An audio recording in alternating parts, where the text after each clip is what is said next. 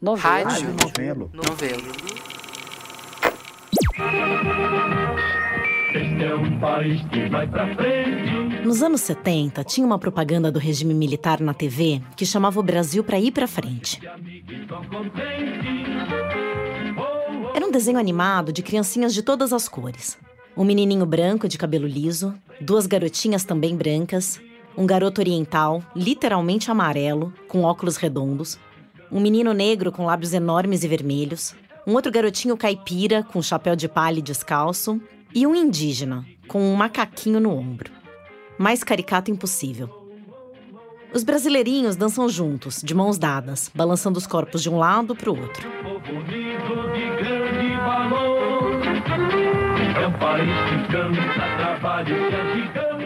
É. Esse país tinha um alvo para onde se agigantar: a floresta amazônica.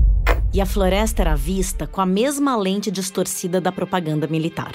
Esta é a Transamazônica, a obra da conquista definitiva de uma das regiões mais ricas do mundo. Sem descanso, homens e máquinas lutam contra a selva, contra o clima, para dar ao Brasil a sua maior obra rodoviária. Mas o esforço e a vitória serão amplamente recompensados. Dentro de pouco tempo, por aqui rodarão confortavelmente quaisquer veículos com toda a segurança. Agora, porém, nenhum carro. Somente tratores e motoniveladoras se aventuram nestas condições de terreno e neste inferno. Se aventuram nesse inferno. Esse som é de outra propaganda, claro, mas não do governo, e sim da Volkswagen. Quando começa essa flautinha medieval, na imagem, a gente vê um fusquinha serelepe cortando a rodovia lamacenta e inacabada. Fusquinhas são fortes, verdade. Eu me lembro com carinho do vermelhão que meu pai tinha nos anos 80. Mas confesso que eu não consigo imaginar ele cortando a Transamazônica dos anos 70.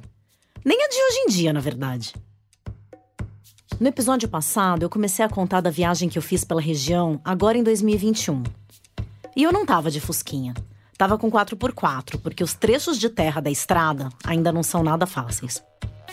Eu embarquei nessa viagem porque eu queria entender, entre outras coisas, o que, que aquele modelo de desenvolvimento pregado nos anos 70 trouxe para a região além do desmatamento. Naquela época, a floresta era vista como um inferno que precisava ser combatido com homens e máquinas. A palavra selva era sinônimo de atraso, de pobreza. E progresso era sinônimo de derrubar a árvore e povoar o território. Mas talvez sem querer, o comercial foi visionário e acertou em um ponto. Sem descanso, homens e máquinas lutam contra a selva, contra o clima. O Brasil daquela época estava travando uma luta contra o clima. Só não imaginava que o clima ia reagir.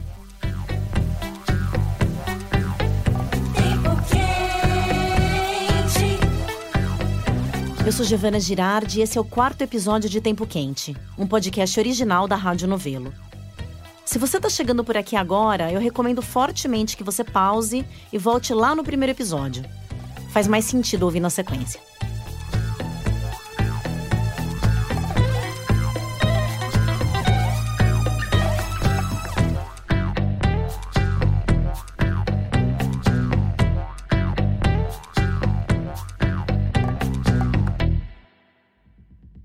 Aquele efeito esquisito que dá na cabeça quando você repete tantas vezes uma palavra que ela acaba perdendo sentido? Eu tive esse efeito ao contrário quando eu estava na Amazônia. E com uma palavra específica: progresso. O que é progresso para você? Você já parou para pensar no que essa palavrinha significa? Claro, progresso tá no mesmo grupo ali de evolução, de ir para frente. Mas para frente onde? Eu acho que eu pensei tanto na palavra progresso quando eu tava na Amazônia, porque eu nunca vi tanta bandeira do Brasil quanto lá. Tipo uma passeata permanente de 7 de setembro. Era ordem e progresso para cá, ordem e progresso para lá. Acho que um slogan positivista do século XIX não soa muito progressista, né? Me bateu uma impressão de que essa palavra ficou meio datada de uns tempos pra cá. Como se ela representasse um ideal de. Bom, de progresso, mas que não faz muito sentido no mundo em que a gente vive hoje. É curioso pensar no desgaste da palavra progresso. Quer dizer, se progresso ficou caduco, será que a gente precisaria pensar em um novo progresso? Só que alguém já pensou nisso antes. Do Paraná eu vim em 1977 para Novo Progresso. Na, na, verdade, não existia Novo Progresso na época, né? Só a rodovia a gente se localizava por quilômetro. Mas baseado no quilômetro 1085, né? Meu pai começou a abrir, construiu uma igrejinha, uma igreja católica, depois uma escolinha, depois campo de futebol e a comunidade foi criando e seu pai então é tipo um fundador de Novo Progresso é um, quase. É, ele foi um dos primeiros a chegar lá, né? Esse é o Neri Prazeres, um cara que ajudou a fincar a base do Novo Progresso na Amazônia. Eu contei essa história só para você entender como foi que eu vim parar em Novo Sim, Progresso. não, legal de saber. De 80, e foi um chamamento de vamos ocupar a Amazônia, vamos ocupar para não entregar. Tinha que desmatar, tinha que dar um jeito de colonizar isso. Originalmente, o povoado que a família do Neri ajudou a criar fazia parte de Itaituba, mas eles se emanciparam em 91. Na eleição de 92, o Neri foi eleito o primeiro prefeito do município de Novo Progresso. Com o tempo, ele se estabeleceu também como uma liderança local do agronegócio, especialmente do cultivo de soja. No episódio passado, eu comentei que eu não cheguei aí até Novo Progresso. Meus companheiros de viagem seguiram para lá, mas me deixaram uns dias em Itaituba para fazer algumas entrevistas. O Neri Prazeres era uma dessas pessoas que eu queria entrevistar, e é lá em Itaituba que ele mora hoje. De algum jeito, eu estava suspeitando que eu ia entender melhor de Novo Progresso e do processo de desmatamento naquela região conversando com o Neri do que indo até lá. Em parte porque o nome do Neri ficou bem conhecido nos últimos tempos entre os jornalistas que cobrem meio ambiente. Em agosto de 2019, uma mensagem de zap do Neri vazou e acabou dando muito pano para manga. Ouve só. Eu estou bastante preocupado com o que está vindo por aí. Olha, o desmatamento, cara, aí na região, próximo ao progresso e no progresso, vai ter maior, está tendo o maior desmatamento da história. Isso vai dar uma repercussão tão negativa, eu estou preocupado. O maior desmatamento da história. Não sei se você está lembrando do que estava acontecendo em agosto de 2019. Equipes da Polícia Federal estão no Pará para investigar se as queimadas foram criminosas. A polícia apura também se houve uma ação coordenada, conhecida como Dia do Fogo. Alguns focos de incêndio do Pará podem ter sido provocados por agricultores da região de Novo Progresso, no sudoeste do estado. Os fazendeiros teriam combinado o Dia do Fogo para 10 de agosto. Seria uma ação orquestrada pelo grupo por meio de redes sociais. Naquele mês, o número de focos de incêndio na Amazônia triplicou em relação a agosto do ano anterior. Foram mais de 30 mil focos registrados pelo INPE, o maior valor por mês desde 2010. Era o primeiro ano do governo Bolsonaro. O desmatamento estava em alta. E lembra, a queimada é a última etapa do desmatamento, depois da motosserra e do correntão. É o procedimento padrão dos grileiros. Depois, eles só precisam plantar o capim e clamar pela posse da terra. E a mensagem que o Bolsonaro vinha passando desde a campanha estava sendo recebida no campo como uma permissão para os crimes ambientais. Eu tô contigo, tô do teu lado, como se fosse assim: pode desmatar que isso não vai acontecer nada. Naquele momento, o pessoal estava colocando as manguinhas de fora sem pudor. E alguém teve uma ideia que deve ter parecido brilhante para quem estava confiando na impunidade. Um jornal local, a Folha do Progresso, deu o furo, como a gente fala no jargão jornalístico, no dia 5 de agosto. Eles publicaram que um tal Dia do Fogo estava sendo convocado por fazendeiros locais. A reportagem falava que os produtores estavam se sentindo amparados pelas palavras do presidente Bolsonaro e estavam organizando uma queima coordenada para o dia 10. De fato, naquele dia, o INPE registrou um grande número de focos de incêndio na região. O Ministério Público Estadual e a Polícia Federal abriram uma investigação para apurar a participação de fazendeiros, madeireiros e empresários. A ação orquestrada teria sido combinada por um grupo de WhatsApp chamado Sertão. O nome do Neri acabou sendo citado quando aquele áudio dele foi revelado pelo site da Globo Rural. A mensagem, no mínimo, dava a entender que ele sabia o que ia rolar. Sim. É, é seu mesmo, né? Aquele é, áudio. É meu. Eu mandei aquele áudio um parceiro meu que planta grãos lá em Novo Progresso. Mas isso foi bem depois. O áudio foi dia 15. Só que tem um, um desafeto meu lá em Novo Progresso, chamado Despirã, que usou aquele. Daí ele tinha, havia feito essa história do Dia do Fogo. Esse desafeto do Neri, o Adécio Piran, é um jornalista que fundou o jornal online que fez a primeira denúncia, a Folha do Progresso. O Neri Prazeres é figurinha fácil nas reportagens do Piran. As mais graves falam até de ameaça de morte a sindicalista, o que o Neri nega. Com relação ao Dia do Fogo, O Neri não só nega a participação no episódio, como nega também que ele sequer tenha existido. Pelo menos como uma ação orquestrada. Não teve essa organização. Hum. Não teve essa história. Essa história do Dia do Fogo, ela existe desde a década de 80. Por Como quê? assim? Antigamente, você queimava as derrubadas até 10 de agosto, que daí começava a chover. Ah. Então, todo mundo sabia que até o dia 10, que era o dia D, o Dia do Fogo, era dia de queimar. Ah. Isso desde a década de 80. Mas de fato, naquele 10 de agosto, teve um monte Não, de te- queimada ali, né? Assim, os, os satélites pegaram. não sei tal, se né? foi, mas você sempre teve cultural. Você não, Não, mas digo, aquele ano especificamente, Teve, é. de fato, Exato, teve é. muito. Mas não, não, não- isso aí ó, não teve combinação. Eu te garanto que não teve. Se foi uma coisa que coincidiu. Mas o dia do, o dia do fogo, esse grupo, grupo de, de, de- de- criado para o dia do. Não, isso- Até o momento que eu tô gravando esse episódio, em junho de 2022, as investigações ainda não foram encerradas e ninguém foi preso. O inquérito corre em sigilo. Sem punição, o desmatamento e as queimadas continuaram com tudo nos últimos anos. O próprio Neri também reconhece isso. Como esse ano também. Não pode pensar que esse ano não teve tanto igual. É, tá ruim esse ano mesmo, também. Esse matamento sempre tem, não adianta, né? Você acha que não tem jeito o desmatamento, Neri? Não vai acabar nunca? Se você chegar e fazer o marco daqui para frente, 2021, quem desmatou até 2021, que daí fica tá, daqui para frente agora, meu amigo, você vai uma punição severa, eu acho que resolve. O Neri estava me dando uma explicação prática daquilo que a gente falou em teoria lá no episódio 2. É aquela velha história de ir estendendo a anistia dos grileiros por mais e mais tempo, de um jeito que ninguém mais acredita em punição. Lembra que eu comentei que na revisão do Código Florestal em 2012 foi dada uma anistia para desmatamentos feitos ilegalmente até 2008? Pro Neri, a anistia, do jeito que foi feita, foi é pouca. E por isso não tinha como dar certo. Ficou do- quatro anos aí que as pessoas já tinham desmatado e ficaram igual na regularidade. Se eles tivessem feito em 2012, parar até aqui, você está bem, você não desmate mais. Beleza, então não desmata mais. Mas não, o que, fizeram? Até 2008, mas nós tivemos uma defasagem de quatro anos que as pessoas já tinham desmatado. Então, quer dizer, aí já está na irregularidade, então continua. E aí não foi possível resolver os problemas, é o meu entendimento. O que aconteceu? Com essa lei que criaram, que 2008 para trás você estava isento, eles imaginam que mais cedo mais tarde vai ter novamente mais um moratório que vai criar uma o pessoal lei. confia que Eu- uma eu, hora eu vai- penso que é isso. Então, quer dizer, Já que não foi feito daquele jeito, ele acha que agora o desmatamento só vai parar se a anistia for até 2021. Certo.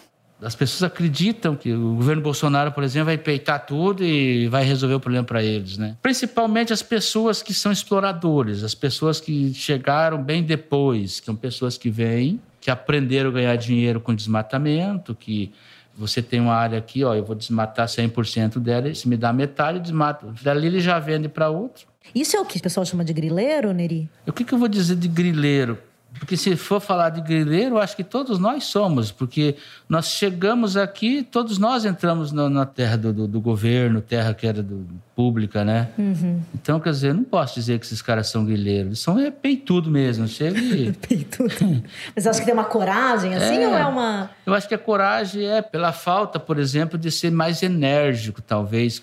Porque eu vejo bastante barulho, mas eu não vejo realmente punição tal. Nem eu- falo assim, prende um cara aqui, o cara passa dois meses lá, já sai, né? um laranja talvez, e aí o cara que já deu um monte de dinheiro para ele já vai desmatar outro e, e vale a pena. Mas o Neri não é parte desinteressada nessa história. Hoje ele é diretor executivo do Consórcio Tapajós, uma organização com o lema Unidos pelo Progresso, que articula seis municípios da região e tem como um dos focos fazer pressão pela regularização fundiária da região. Bom, vocês lembram que regularização fundiária é uma necessidade na Amazônia, mas às vezes é só um artifício para regularizar mesmo a grilagem. Só que na entrevista ele seguiu direitinho o media training da sustentabilidade e se vendeu como um agricultor ilustrado. Eu, particularmente, eu acredito que nós precisamos preservar. Aí dentro do próprio consórcio, tal, a gente tem divergências. Né? Pô, mas o pessoal de São Paulo está preocupado com a Amazônia, mas não se preocuparam com eles lá. Então, Como assim? Porque São Paulo, Paraná, Mato Grosso, tudo era mata verde. não era? Não se preocupar na época também desmatar tudo. Ah, mas também não sabia, né? Sim. 400 sim. anos. Pois é, exatamente. Não, mas essa, essa é a cabeça das pessoas. E agora vem dizer aqui o que, que nós devemos fazer, por que não cuidar deles? Então, querem fazer nós reflorestar aqui, e por que não refloresta parte deles lá? Porque assim, quem vem aqui para a Amazônia, muitas vezes, ele é imediatista, ele não veio aqui pensando que vai explorar a castanha, que vai explorar o, o licopaíba, que vai. Ele não vem aqui pensando nisso. Quem pensa nisso é quem é os ribeirinhos daqui. Então, esse é o grande problema, que quando o cara vem do sul para cá para desenvolver, ele quer lucros imediatos. Eu não sei dizer se o Neri estava jogando para a plateia dele ali. No caso, eu, a jornalista ambiental.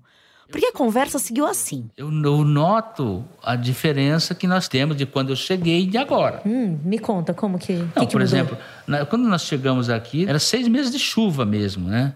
Hoje nós não temos isso. Então a gente nota. Você vai num rio, nós tínhamos peixe à vontade. Hoje nós não temos mais peixe. Né? Daí você. Os mais rios eram quente. limpos. Está mais quente. Eu acredito que está bem mais quente. Veja bem, eu estou aqui desde o começo. Eu Lembrando que o começo, no caso, é o fim já da década de 80. Como se não tivesse nada lá antes. Agora se imagina, nós, o Novo Progresso é o município mais distante da capital. 1.730 quilômetros De Belém. de Belém. Aí nós instalamos um município onde não tinha energia, não tínhamos estrada, porque a estrada na época do inverno era toleiro e na época do verão eles areiam infernal. Então, quer dizer, você demorava-se para chegar a qualquer lugar. Se fosse para o Mato Grosso, você demorava aí 10, 15 dias. Aí você, no momento que você não tinha ônibus, você não tinha nada, você não tinha as leis, você não tinha energia, você não tinha nada, você instalar um município num lugar desse. Então, eu digo assim, eh, essa criação de Novo Progresso, com a instalação, criação, foi o que deu vida para aquela região, né? Foi o que deu vida para a região. A família do Neri está entre as muitas que viram vantagem em migrar para aquela região onde, entre muitas aspas, não tinha nada. Aí eles passavam filmes e, da região, né, para terras férteis e tal, incentivando as pessoas a virem para cá. Foi isso que atraiu seu É, isso que atraiu meu pai. Eles que incentivavam as pessoas a ir para a Amazônia era o governo federal. No caso, a ditadura militar. Logo mais a gente vai falar disso. Mas antes eu quero fazer uma pausa para falar sobre outro pedaço dessa fala do Neri: as tais terras férteis. Talvez você já tenha ouvido falar que, ao contrário do que se pode imaginar, vendo aquele mar verde da Amazônia, as terras ali são muito pobres. Que a floresta só se mantém de pé por causa da serrapilheira, que é aquela camada sobre o solo formada por matéria orgânica, como as folhas das árvores que caem. Quer dizer, se tirar as árvores, em pouco tempo esse composto também desaparece. E o que sobra é uma terra sem nutrientes, que não serve para plantar. E não para por aí. Sem a umidade das árvores, que forma a própria chuva que cai na região, e também os tais rios voadores, a Amazônia ia virar uma savana um deserto. Isso tudo é verdade, mas também não é tão simples assim. Obviamente, a Amazônia tem um grau de complexidade, de diversidade, que não há modelo esquemático de padrão de desenvolvimento que vai se aplicar em todos os casos. Esse é o Beto Veríssimo. Assim como Neri Prazeres, ele também se deparou com a Amazônia nos anos 80, mas de um jeito bem diferente. Eu, eu comecei a me interessar pela Amazônia nos anos 80, quando eu ainda estava no Ah, tá. segundo grau. né? O interesse pela floresta não foi só paixão de adolescência na vida do Beto. Ele se formou em engenharia agrônoma e é um dos fundadores do Amazon, que é o Instituto do Homem e do Meio Ambiente da Amazônia. A entrevista com ele foi uma das que eu fiz questão de botar na mala antes da viagem, porque o Beto é especialista em desenvolvimento da Amazônia. Quer dizer, desenvolvimento das Amazônias, né? Porque, claro, que não dá pra gente entender uma região maior do que a União Europeia como se ela fosse uma coisa só. Existe uma Amazônia que a gente chama de Amazônia mais seca, onde Sinop está encravada. Aqui, de fato, o desmatamento que causa um prejuízo ambiental não resulta numa área degradada, resulta na ocupação de áreas para produção de grãos, que gera riqueza, emprego, ainda que concentrado e tal. Não sei se você já ouviu falar em Sinop, mas eu vou abrir esse parêntese porque eu sempre acho curioso o nome dessa cidade matogrossense. É, na verdade, uma sigla que escancara o projeto de colonização da Amazônia Legal. Significa Sociedade Imobiliária Noroeste do Paraná. Mas retomando a explicação do Beto Veríssimo, quer dizer, nessa área mais seca da Amazônia, que fica na porção sul da Amazônia Legal, a história do solo pobre não se aplica. Então, a aposta da ocupação para a agropecuária até fazia sentido econômico ali. E aí, quando a gente vai para a Amazônia super úmida, aqui o bom colapso se aplica. Boom colapso é um conceito socioeconômico que o Beto e outros pesquisadores usam para descrever o ciclo econômico de alguns municípios da Amazônia. Então, nada melhor do que ouvir a explicação na voz dele. O modelo de ocupação da Amazônia, desde a década de 70, mas que se acelera principalmente a partir dos anos 80, ele está baseado no desmatamento. Então, é uma dinâmica que pressupõe para esses agentes econômicos a derrubada da floresta. Coloca-se um pasto de baixa produtividade que dura 3, 4, 5 anos no máximo, depois essa terra vai ficar exaurida, degradada e esse pasto é abandonado e aí, nesse período em que a atividade madeireira está acontecendo e a pecuária na sequência, há o que a gente chama de boom, porque tem uma renda está sendo gerada, tem empregos gerados, são tributos arrecadados. Só que é uma atividade de fôlego curto, ela não se sustenta no longo prazo. Com a exaustão da floresta e a degradação dos pastos, a renda, os empregos, os tributos entram em colapso. O colapso aqui não é só da natureza, colapso é um colapso socioeconômico. Quer dizer, na maior parte da Amazônia Legal, mesmo se a gente ignorasse a importância da preservação das florestas, dos rios, da biodiversidade, do respeito aos territórios indígenas e focasse só no aspecto econômico da coisa, ainda assim esse modelo de ocupação baseado na exploração dos recursos até a exaustão é uma furada. E pior, acredita-se que ele acabe empurrando a fronteira da ocupação, incentivando mais desmatamento quase uma onda de gafanhotos que vai se deslocando do leste para o oeste e do sul para o norte. Então, esse modelo, se a gente não deter, ele vai varrer a Amazônia. Porque, do ponto de vista do madeireiro que fez aquelas primeiras retiradas e do pecuarista que se apropriou de uma terra pública. É muito bom para eles. Eles estão se apropriando de um território, de uma terra pública, estão ganhando dinheiro com a madeira, vão revender essa área. Do ponto de vista dos interesses nacionais, é absolutamente desastroso ele beneficia uma fatia muito pequena, mas a economia como um todo é prejudicada, porque isso cria um ambiente de ilegalidade, de ações predatórias que inibe novos investimentos. É, acho que seria uma forçação de barra chamar isso de progresso, né? A teoria do bom colapso para a Amazônia recebeu algumas críticas, mas em geral, os cientistas são unânimes em dizer que esse modelo de ocupação e desmatamento da Amazônia não trouxe desenvolvimento. Muito menos um desenvolvimento sustentável. Não se resolve a pobreza acabando com o meio ambiente. A entrevista com Neri Prazeres foi a última que eu fiz em Itaituba. No dia seguinte, eu ia seguir viagem. Era hora de pegar a Transamazônica em direção a Altamira.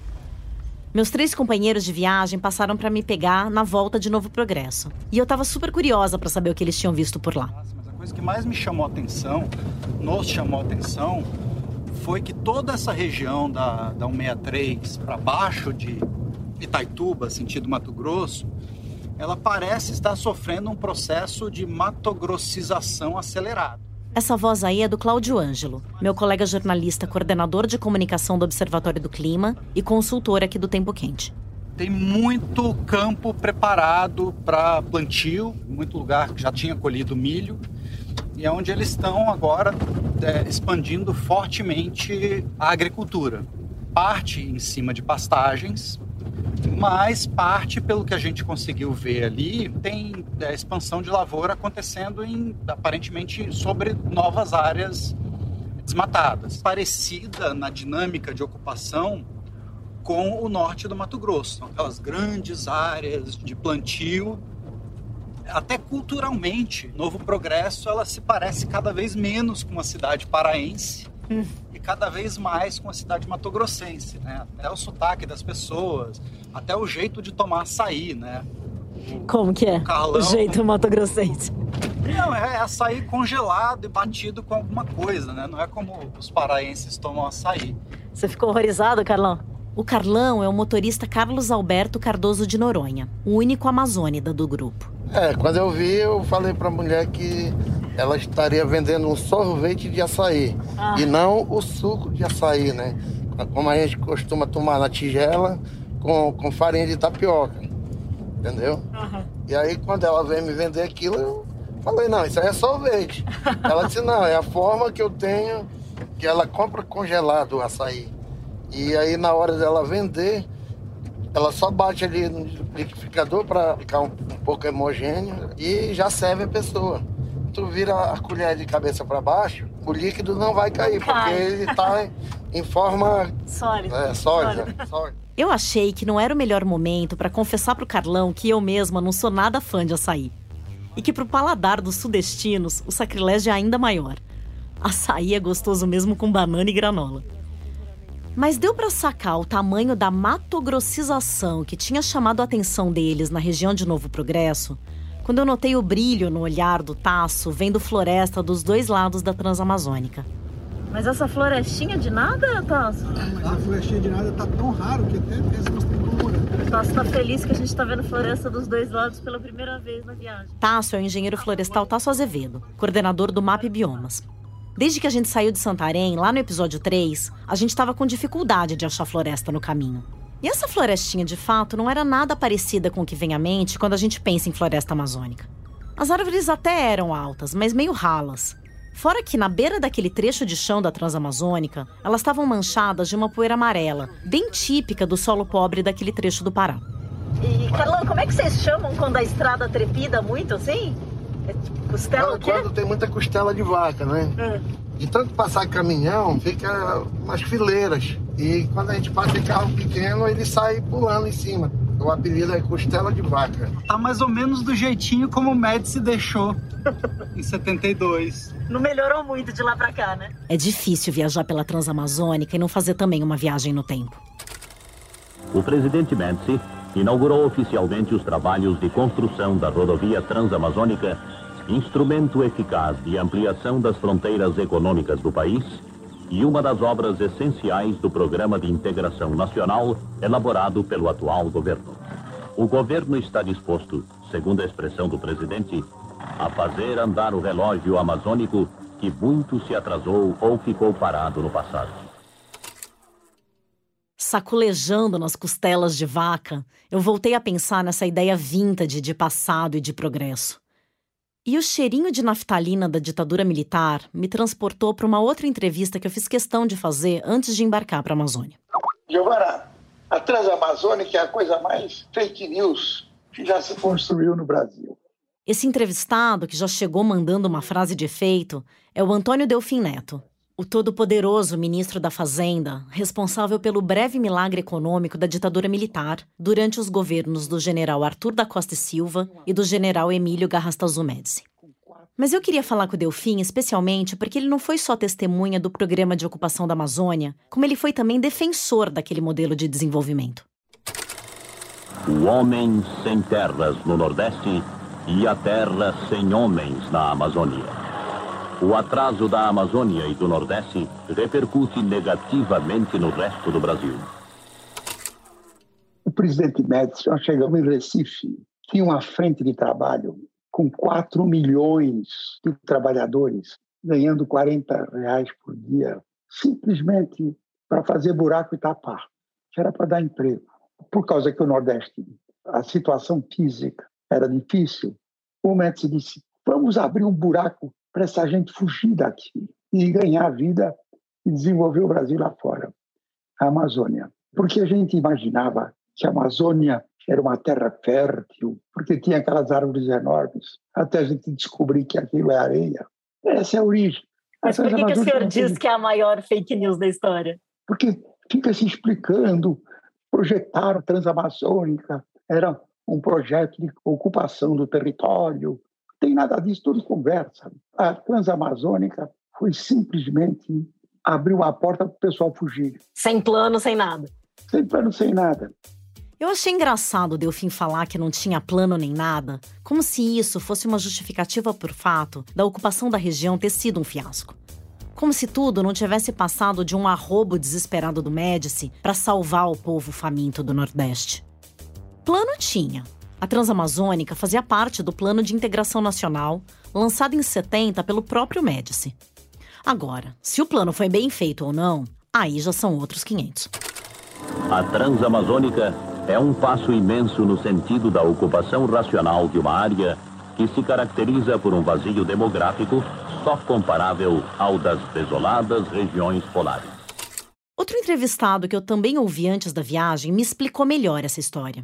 É o pesquisador Maurício Torres, que já apareceu aqui no episódio passado. Giovana, a própria terminologia de ocupação já pressupunha de que na Amazônia você não tinha gente, não era ocupado. E aí, com toda franqueza, eu não sei se era simplesmente ignorância de desconhecer centenas de povos indígenas e uma miríade enorme de comunidades tradicionais, ou se era só uma inclinação horrível de entender toda essa gente como não gente. Realmente eu não sei. Agora, e se tinha a ideia de ocupar essa região, isso já foi muito estudado, por dois motivos. Um, era esvaziar a pressão pela terra que acontecia no sul e no nordeste.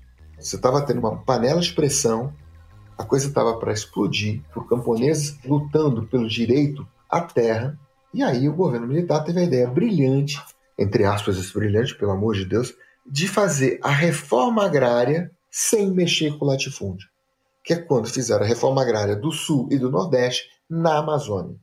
Então, você tira esse contingente de camponeses sem terra e leva para a Amazônia em situações completamente desumanas com esses camponeses e com os povos indígenas que tiveram seus territórios dilacerados e que foram atacados. A terra deles obedeceu uma lógica de botim de guerra. Muitos deles foram exterminados, aconteceram horrores. Mas não era só essa razão. Você tinha outro motivo muito grande: levar um grande capital para lá, levar grandes empreendimentos econômicos. Só que para que esses grandes empreendimentos econômicos funcionassem, precisava de mão de obra. Então você faz essa política de atração de mão de obra local e logo em seguida a ditadura militar implementou imensos projetos de financiamento para grandes empresas, Massey Ferguson, bancos, a Mercedes-Benz, comprar em terra na Amazônia, essa compra às vezes era fundo perdido, ele comprava em termos, ele não pagava. Quer dizer, aquele slogan da ditadura de integrar para não entregar era balela. Porque as empresas estrangeiras, na real, foram muito bem-vindas. Até a Volkswagen, a fabricante alemã do Fusquinha, entrou nessa leva. Ela pegou o dinheiro que o governo dava para incentivar as empresas a se instalarem na região e investiu em gado. Em 73, a Volks comprou uma fazenda de 1.400 quilômetros quadrados no sul do Pará. Sabe o que isso significa? é quase o tamanho da cidade de São Paulo. Uma única fazenda. O projeto era criar um tal de gado do futuro. Só que os planos deram muito errado. A empresa acabou envolvida em denúncias de trabalho escravo e foi acusada de colaborar com a ditadura e com a destruição ambiental da Amazônia, o que atraiu a preocupação de ambientalistas europeus para cá. Agora faz sentido o Fusquinha aventureiro desbravando a Transamazônica, né?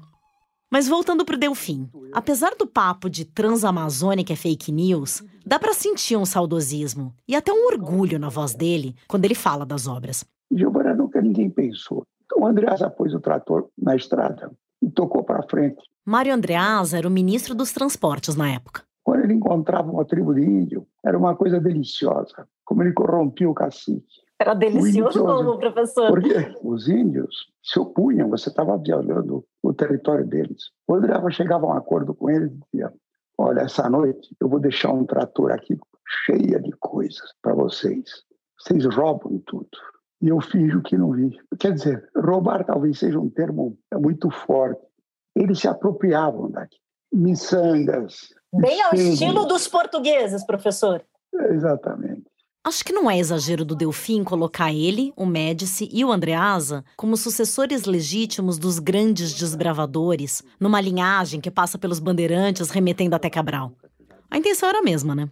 E o senhor acha que de fato fez sentido fazer a Transamazônica, então? Não há a menor dúvida. Quantas oportunidades ela mandou. Nós ocupamos o território. É uma estrada de integração nacional. E essa integração é fundamental. O Brasil precisa dessa integração. O Brasil tem cuidado sempre das suas fronteiras, não pela força, pela ocupação. Nisso, as Forças Armadas têm sido da maior importância. Na verdade, a Transamazônica ajudou a ocupar o Brasil. E uma estrada, ela fica gerando oportunidades ao longo de muito tempo. Hoje é uma região próspera. Olha, eu não vi essa prosperidade quando a gente estava rodando pela Transamazônica. Como disse o Cláudio, ela não mudou muito do Médici para cá. Quer dizer, numa coisa ela mudou sim. Tem bem menos floresta nas margens.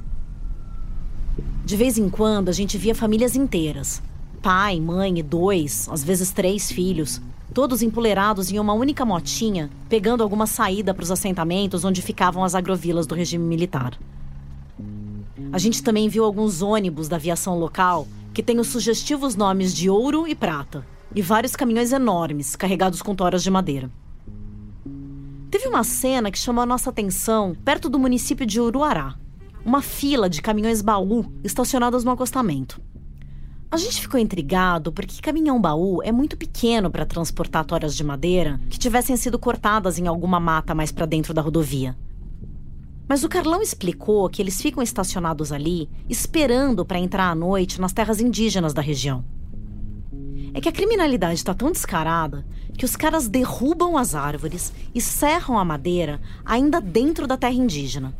Porque aí fica mais fácil de carregar e passar despercebida dentro do caminhão baú. Passando pela entrada da cidade, o Carlão também lembrou de uma notícia dali que extrapolou o noticiário local. Em maio de 2020, um fiscal do Ibama que tinha apreendido um caminhão com madeira ilegal foi pego numa emboscada por madeireiros e agredido com uma garrafa na cabeça. Eu acho que foi bem por aqui assim, mas eu me lembro que deram uma garrafada. Porque praticamente aqui a cidade é toda revoltada com qualquer fiscalização que tem em cima de madeireiro aqui. Ele se une e bota para correr mesmo. Quando o Carlão diz que a cidade toda é revoltada com a fiscalização, ele não está exagerando. Depois da agressão ao fiscal do Ibama, a prefeitura de Uruará entrou com uma ação na justiça contra a operação de combate ao desmatamento ilegal na terra indígena Cachoeira Seca. A ação foi considerada improcedente, claro, mas só de ela ter passado pela cabeça de alguém como legítima já é bem simbólico dos tempos em que a gente está vivendo.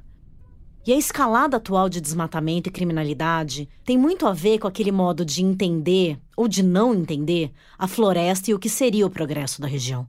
Essa situação que a gente entende como descontrole, eu não sei se está muito distante do projeto, entre muitas aspas, ocupação da Amazônia que se empreendeu na ditadura militar. Aqui de novo Maurício Torres. Tanto naquele período quanto hoje, a floresta continua sendo vista como um empecilho. Você tem quadrilhas especializadas em derrubar a floresta e vender a terra, por muito mais caro.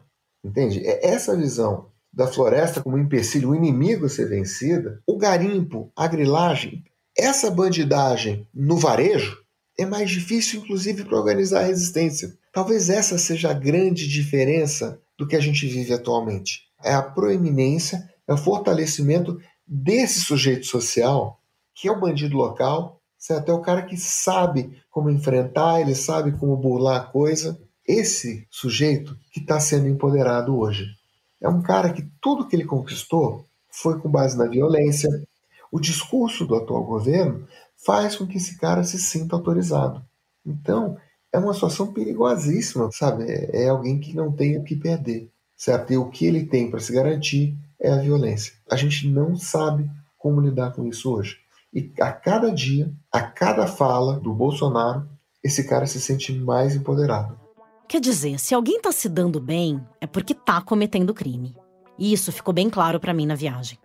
Eu ouvi várias vezes que grileiro, garimpeiro e madeireiro não fizeram home office durante a pandemia.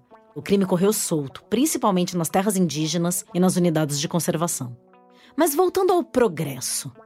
Se os militares estivessem certos e a floresta fosse mesmo um obstáculo para o desenvolvimento, hoje a Amazônia deveria ser uma potência, né? Só que diversas análises apontam que a região está atrasada em vários indicadores socioeconômicos. Os militares dos anos 70 acreditavam, numa visão geopolítica, que a floresta era um obstáculo e que o desmatamento levaria à prosperidade desenvolvimento e tornaria a Amazônia muito mais integrada ao Brasil. Eu acho que hoje o resultado é o oposto.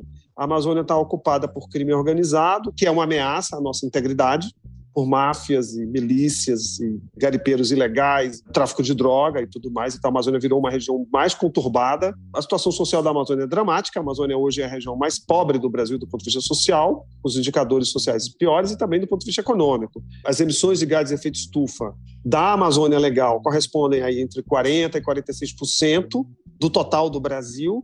A participação da Amazônia Legal no produto interno bruto é em torno de 8%. Então a gente gera muito pouca riqueza, apenas 8% do PIB brasileiro, sendo 60% do território, e ainda mais, emitindo quase metade dos gases de efeito estufa. Então, de fato, nesse momento, a dinâmica econômica na Amazônia joga contra os interesses do Brasil. O Beto estuda o modelo de ocupação da Amazônia há 30 anos. E ele faz questão de lembrar que não é como se nesse período entre o fim da ditadura e o governo Bolsonaro, o olhar dos governantes sobre a Amazônia tivesse sido mais respeitoso, em harmonia com os indígenas e os ribeirinhos. Quer dizer, entre 85 e 2018, o desmatamento continuou correndo solto, mesmo quando prevaleceu a social-democracia. Claro, teve alguns momentos em que o problema foi levado bem a sério e a devastação de fato caiu. O mais marcante deles foi no período entre 2005 e 2012. Mas esses governos ainda seguiram a cartilha das obras faraônicas com a desculpa do desenvolvimento e do progresso. Essas obras faraônicas que de vez em quando aparecem no debate político, elas servem para turbinar a ocupação ilegal. Ah, vai ter uma estrada, então vamos ocupar. Então, de fato, as obras são anúncios que não se realizam na velocidade que se propõe, mas elas acabam catalisando um processo de ocupação que, no final das contas, também comprometem a floresta. Então, toda obra anunciada não realizada tem um custo. O custo ambiental dela existe, mesmo que ela não tenha sido feita. No rastro dessa estrada prometida, já chegam os ocupantes ilegais. Portanto, ela é um catalisador do processo do boom colapso. Toda obra, principalmente estrada, abertura de estrada, ela carrega consigo a chaga do desmatamento. A Transamazônica é o exemplo mais claro disso. A Transamazônica foi um investimento gigantesco de infraestrutura que não gerou o dinamismo econômico que se esperava. Quando a gente sai de Marabá e vai até o Maitá, 40 anos depois, você vai ver um cemitério de áreas abandonadas, terras degradadas, pequenas ilhas de prosperidade, entre aspas, com algum lugar onde você vê uma agricultura um pouco melhor a natureza já estava dizendo, é uma região para produzir floresta. E com a floresta, os serviços ambientais associados, o experimento do regime militar com a Transamazônica foi muito mal elaborado. Todo o planejamento de ser um celeiro agrícola estava assentado sobre pés de barro. E não deu certo. Toda a colonização agrícola dessa região fracassou.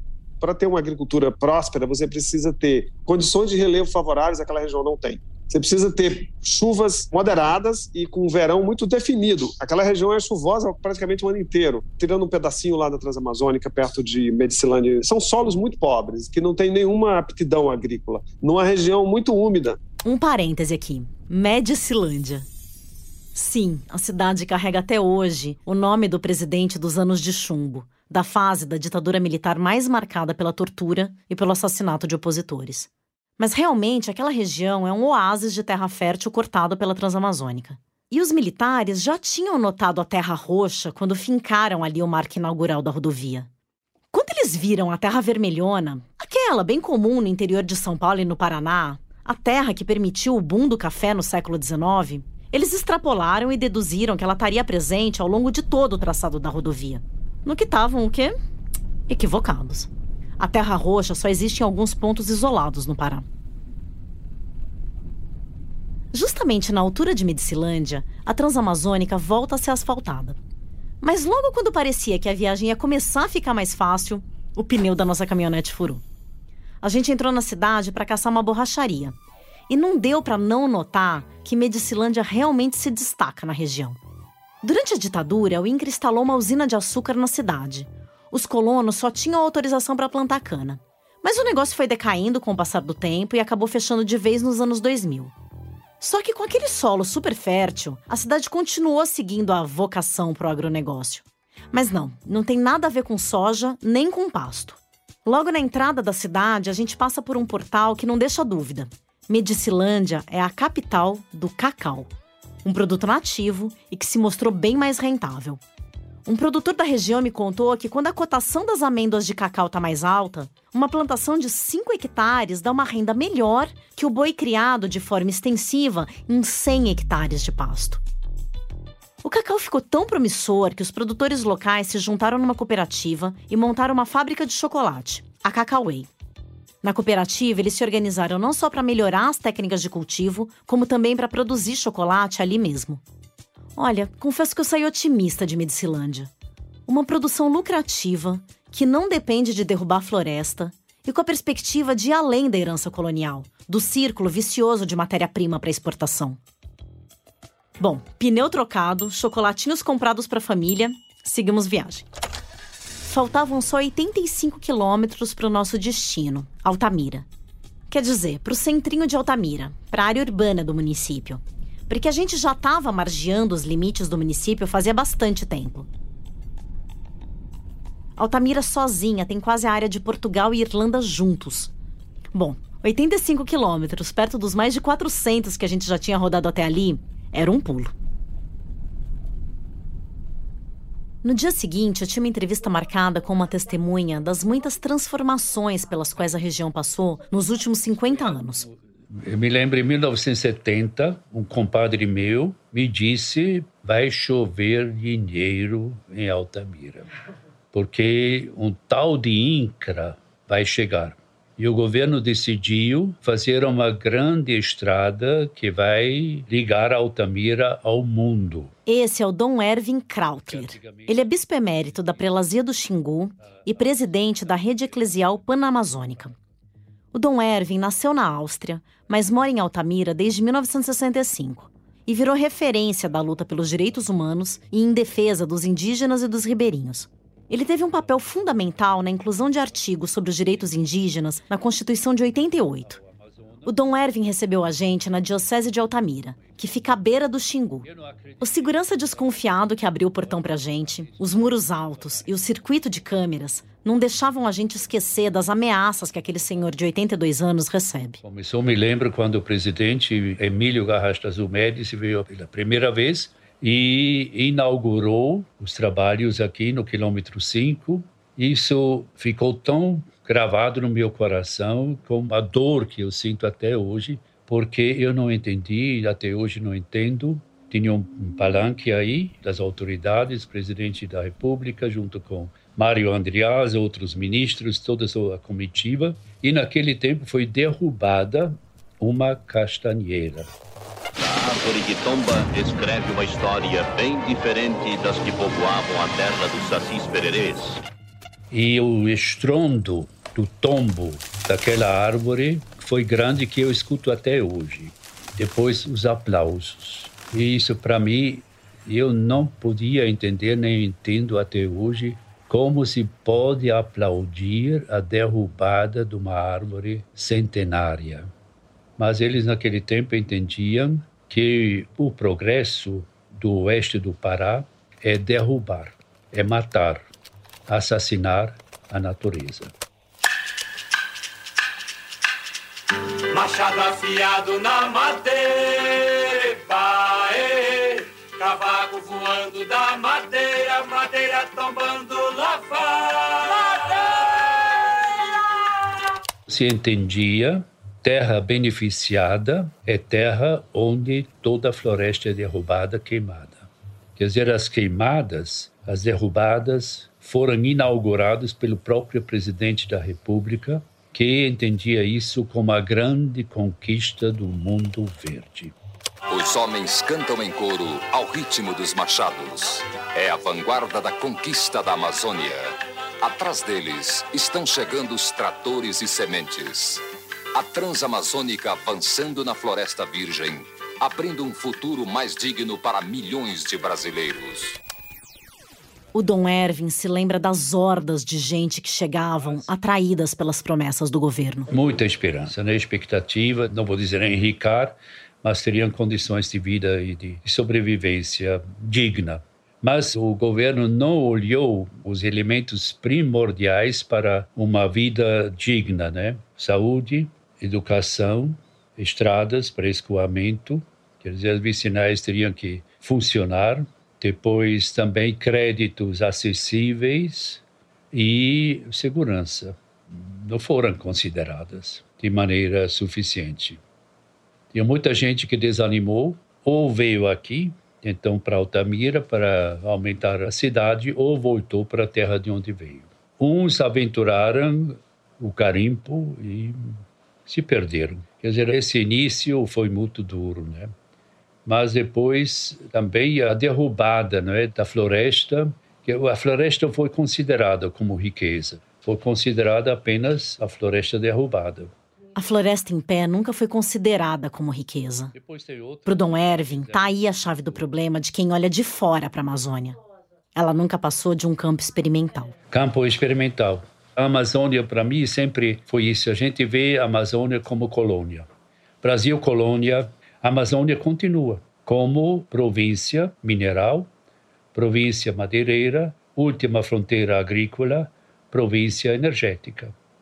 Quer dizer, se vê a Amazônia não como terra onde vivem povos e querem viver de maneira digna e viver e sobreviver das riquezas naturais que essa Amazônia dá, mas como celeiro ou como jazida de tantos e tantos minérios, a Amazônia se vê como algo necessariamente obrigação de colocar alguma coisa em lugar. É a diferença entre a Amazônia para viver e a Amazônia para explorar. Sim, né? para mim é sempre essa dicotomia. Amazônia, terra de vida e terra para a vida dos povos. Eu digo dos povos porque não é apenas um povo, significa os povos indígenas, os povos ribeirinhos, quilombolas, migrantes, povo urbano. Todos esses povos têm direito de viver da Amazônia. Mas a visão que se tem é vida. Amazônia para vida e Amazônia para exploração. Veja as fotos dos garimpos. Isso é apenas um emblema, mas isso tudo acontece também nos grandes projetos que exploram. Deixa atrás de si uma paisagem lunática.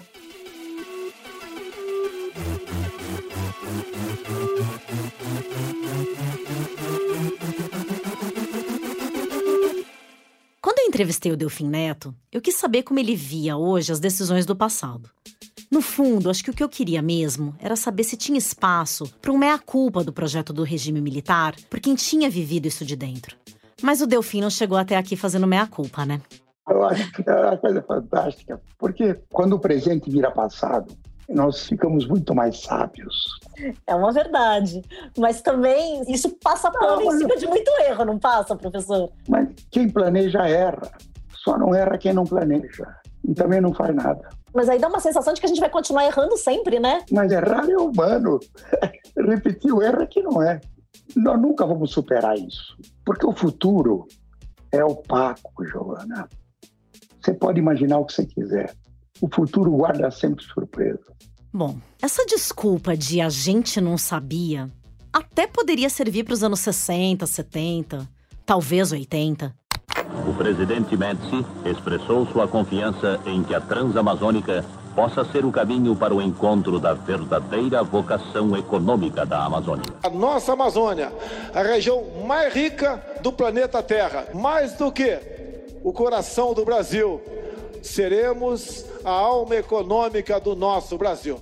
Hoje não tem desculpa. De novo, Beto Veríssimo, do Amazon. A gente sabe exatamente que isso não vai melhorar o desenvolvimento da Amazônia e vai prejudicar de maneira extremamente grave o Brasil como um todo. Nós vamos pagar, e não é uma conta que vai ser paga só agora. A gente vai levar um bom tempo para recuperar esse estrago. Nessa guerra contra a floresta e contra o clima, para citar aqui uma máxima da Dilma, quem ganhar ou quem perder, vai todo mundo perder. Ou para usar o termo do Beto, mesmo para quem está agora vivendo o boom, mais para frente vai ter colapso. Sem a floresta, a gente não teria chuvas. O Brasil é um país que tem pouca área irrigada, depende muito da chuva para a produção agrícola e para essa competitividade que o agronegócio brasileiro tem no centro-oeste e no sudeste. E o Brasil é um país que também depende de energia hidrelétrica. A crise hídrica agora está mostrando duplamente esse problema. E as hidrelétricas dependem da manutenção da floresta amazônica, seja para manter as hidrelétricas que já estão na Amazônia, seja para conseguir fazer com os rios voadores que saem da Amazônia levem umidade e nuvens que despejam lá na bacia do Paraná e nas outras bacias e garante o Brasil também ser um país que tem uma matriz energética ainda relativamente limpa e relativamente de baixo custo. Quando o Brasil está desmatando a Amazônia, ele está dando um tiro no pé contra a sua segurança energética e contra a sua segurança agroalimentar. Pensando bem, esse tiro já acertou o pé. E o clima está revidando. A quebra na safra de vários produtos agrícolas em 2021 tem a ver com isso. O risco de apagão também. O pior é que não dá para ninguém dizer que não sabia, que o clima doido é uma surpresa. Não é como se ninguém tivesse avisado antes. Foram vários avisos. Só que ninguém quis ouvir. Quer um exemplo? O trabalho envolvia sete setores da economia, de saúde, a água. E dali, qual era o plano? Que a gente propusesse planos de adaptação. O Brasil 2040 nunca foi um estudo, simplesmente. Porque estudo você podia contratar por fora e ponto. Mas foi alocado recurso do Tesouro, né? Recurso do contribuinte. No próximo episódio, a gente vai falar do maior estudo sobre os impactos da mudança do clima no Brasil. Uma encomenda do governo federal que envolveu dezenas de pesquisadores e milhões de reais em dinheiro público, até ser enterrado sem mais nem menos.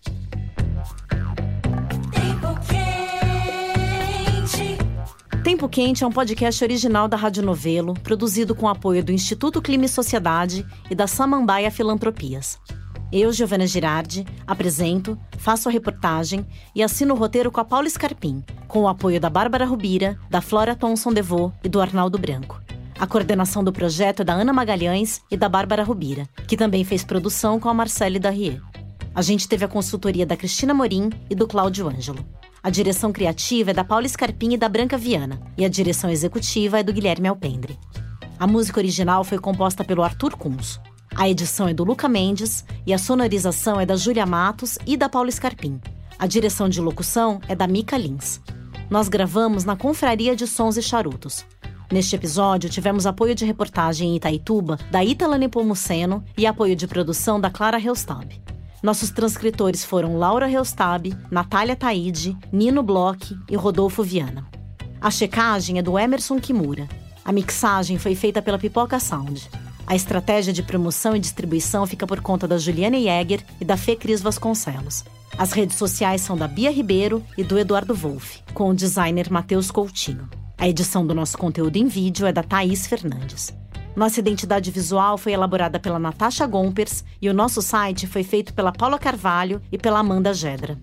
Nesse episódio, usamos áudios do portal Compre Rural, da TV Record, Band News e do Arquivo Nacional. Na apuração desse episódio, a gente ouviu muito mais gente que as que apareceram aqui.